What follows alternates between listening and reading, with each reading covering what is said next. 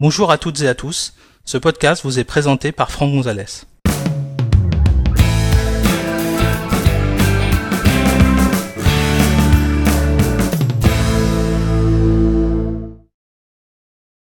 Dans cet épisode, nous allons découvrir comment afficher les icônes des sites web dans le navigateur Safari, que ce soit pour un Mac ou pour un iPhone ou un iPad. Pour suivre cet épisode, vous devez disposer d'un Mac sous macOS Mojave ou d'un appareil iOS avec iOS 12. Sachez que cet épisode a été réalisé sur un iMac Intel Core i5 à 2,9 GHz, fonctionnant sous macOS Mojave version 10.14.3 et d'un iPad R2 équipé de iOS 12.1.4. Alors, une des euh, fonctionnalités euh, assez sympathiques euh, qui est apparue avec la dernière version de, de Safari pour Mac ou pour iOS, c'est le fait que maintenant vous pouvez afficher les icônes dans le navigateur, dans les onglets en fait des pages web qui sont ouvertes. Alors pour activer cette fonction, vous allez voir, c'est très très simple. Hein. Alors juste pour vous montrer avant-après, par exemple ici j'ai ouvert un navigateur, donc Safari, et j'ai plusieurs onglets, Apple France, Google, le site d'Agnosis et Facebook par exemple. Euh, et en fait, bah, il n'y a rien qui distingue en fait chacune de ces, euh, chacun de ces onglets euh, sur votre Mac. Une petite icône qui pourrait s'afficher, qui nous permettrait en fait plus rapidement, en tout cas plus visuellement, de savoir quelle est la page d'Apple, de Google, de Facebook ou d'Agnosis.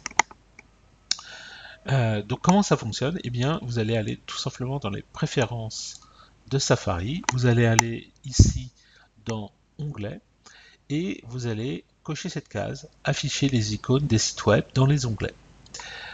Et on va fermer. Et vous voyez que derrière, ben maintenant il y a une petite icône là sur Apple France, la même pour Google, la même pour Agnosis et pour Facebook. Ça c'est pour le faire au niveau de votre navigateur Safari sur votre Mac. Si vous souhaitez le faire également sur un iPhone ou un iPad, bah, c'est tout aussi simple. Je vais recopier l'écran de mon iPad. Voilà. Et on va aller tout simplement dans les réglages de euh, notre euh, iPad, dans la partie Safari. Donc vous voyez, ça se passe ici, là. Voilà.